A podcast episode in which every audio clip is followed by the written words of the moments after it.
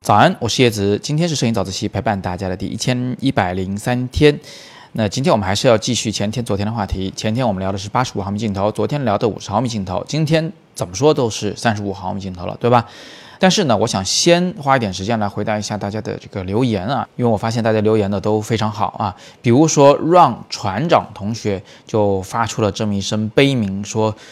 啊，五十毫米镜头残幅千万不要买。他是说那些非全画幅的机身啊，如果用五十毫米镜头的话呢，它会变成等效焦距七十五毫米或者是八十毫米的视角。如果是奥林巴斯等等的这种 M 四三画幅的机器的话呢，五十毫米等效焦距会变成一百毫米。那这样一来，这支镜头的这个等效焦距就变得太长了，视角太狭窄，又回到了我们前天的那个早自习讨论的八十五毫米的缺陷的那些问题。所以我在这里呢，要郑重的提示一下大家，昨天我们在讨论五十毫米的时候，虽然我没说，但是我们所指的呢，就是等效焦距五十毫米镜头，也就是全画幅的五十毫米镜头。事实上呢，在摄影圈里，大家聊天的时候，如果没说是什么焦距，那一定指的是全画幅的焦距，或者是非全画幅的等效焦距，也就是乘以转换系数以后的那个焦距。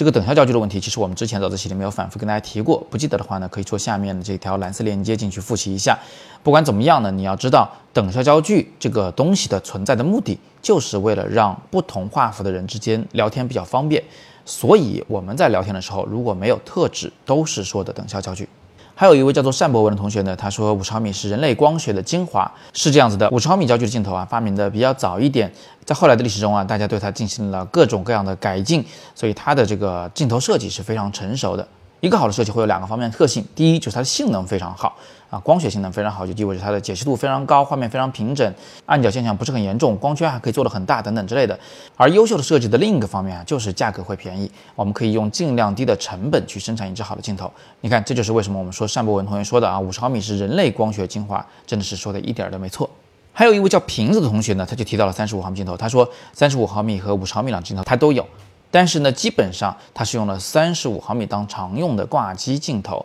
因为它的机身啊是残幅机身，呃，也就是非全画幅机身。那么三十五毫米镜头在非全画幅机身上，实际上它就相当于等效五十毫米左右，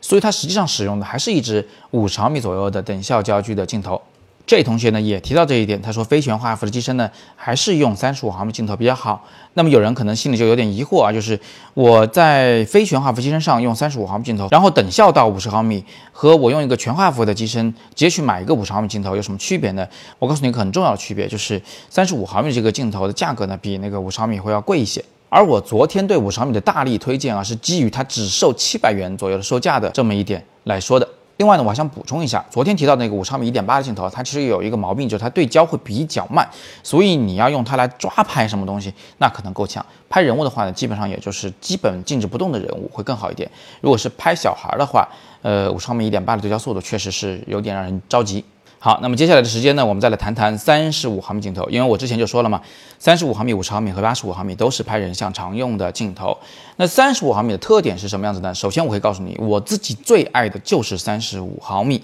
以前我在初学摄影的时候啊，确实是用五十毫米的，呃，五十毫米伴随我走了大概有十年左右的时间。后来呢，我逐渐发现它有一个问题，就是因为视角太狭窄，因为背景总是模糊，所以我拍摄这个画面呢，总是过于的简洁。而当时的我呢，正逐渐从一个喜欢简洁的画面，变成一个喜欢丰富的画面的这么一种审美。我在拍人的时候呢，开始想要交代环境，要把周围的事物也一并拍进来。我在努力去安排这些复杂的事物，让他们既丰富，而且出现在画面里面呢，还不显得乱。当然，这样的做法呢，肯定是有难度的啊。这就是我们说初学学减法，高阶学加法的原因。那三十五毫米呢，它恰恰就带有这种特性，它拍人的时候会带上周围的环境。它的视角呢比五十毫米要稍微广一些，但是它又不及真正的广角镜头那么广，所以它拍人的时候擅长拍的叫做环境肖像，在构图上会相对比较丰富，这是它的第一个特点，视角会比五十毫米要更广一点，能带进更多环境。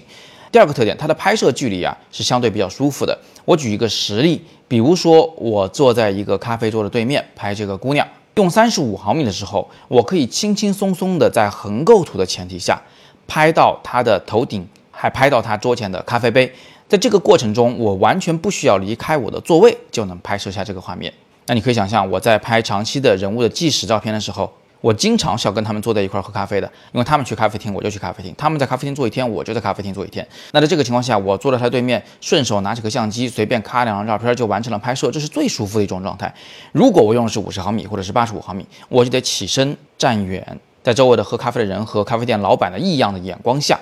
摁下快门拍完这张照片。你可以想象，如果我离座去拍照。我的被试对象他能不紧张吗？他能很自然吗？不可能的。所以对于我来说，三十五毫米非常重要，它使得我能在一个正常的与人交往、与人沟通的距离上进行拍摄，拍下来大概是一个带有环境的胸像、半身像的这么一种构图。这是三十五毫米的第二个特点，沟通距离让人觉得非常舒服。第三个特点呢是三十五毫米，如果光圈很大，比如说一点四的话，它还是会带有一些小景深的效果。那如果前景足够近或者背景足够远的话，它们的模糊程度呢，其实还是挺明显的。三十五毫米镜头的第四个特点是在透视感的方面啊，它还算是一种比较中庸的透视感，看上去跟人眼的差别也不会很大。一般没有经过训练的摄影爱好者呢，是不太能够看出三十五毫米和五十毫米之间的透视关系变化的。但是从事实上来说，它的透视效果确实有比五十毫米稍微明显一点，这就给了我们一些玩花招的余地。比如说俯拍一个姑娘的话，她的头会变得很大，这个姑娘会变得很可爱；比如说蹲低一点仰拍的话，这个姑娘的腿就会变得很长，因为腿离镜头会更近一点；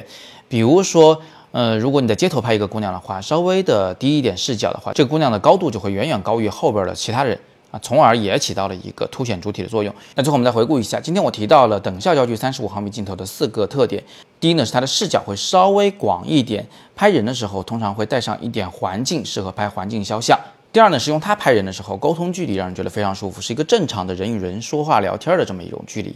第三呢是如果它有大光圈的话，景深效果还是会明显的，背景和前景还是能够变得非常模糊。第四个特点是它的透视呢既有真实的成分，又带有一点点。偷偷摸摸的小的加工。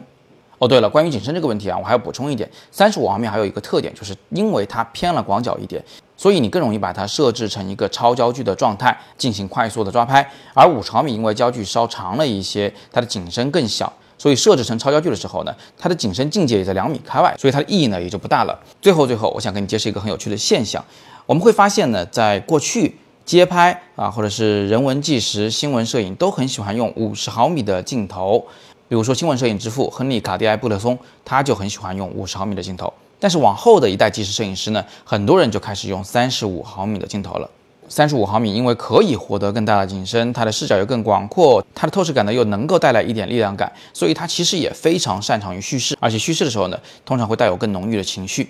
不过呢，现在又出现了一种趋势，就是越来越多人尝试着用广角，甚至是超广角来进行纪实摄影或者是街拍的拍摄。为什么会出现这种现象呢？大家为什么会越来越倾向于用更广的镜头呢？我很期待你在底部留言来说说你的看法、你的答案。好，那今天我们就聊这么多。今天是摄影早自习陪伴大家的第一千一百零三天，我是叶子，每天早上六点半，微信公众号“摄影早自习”，不见不散。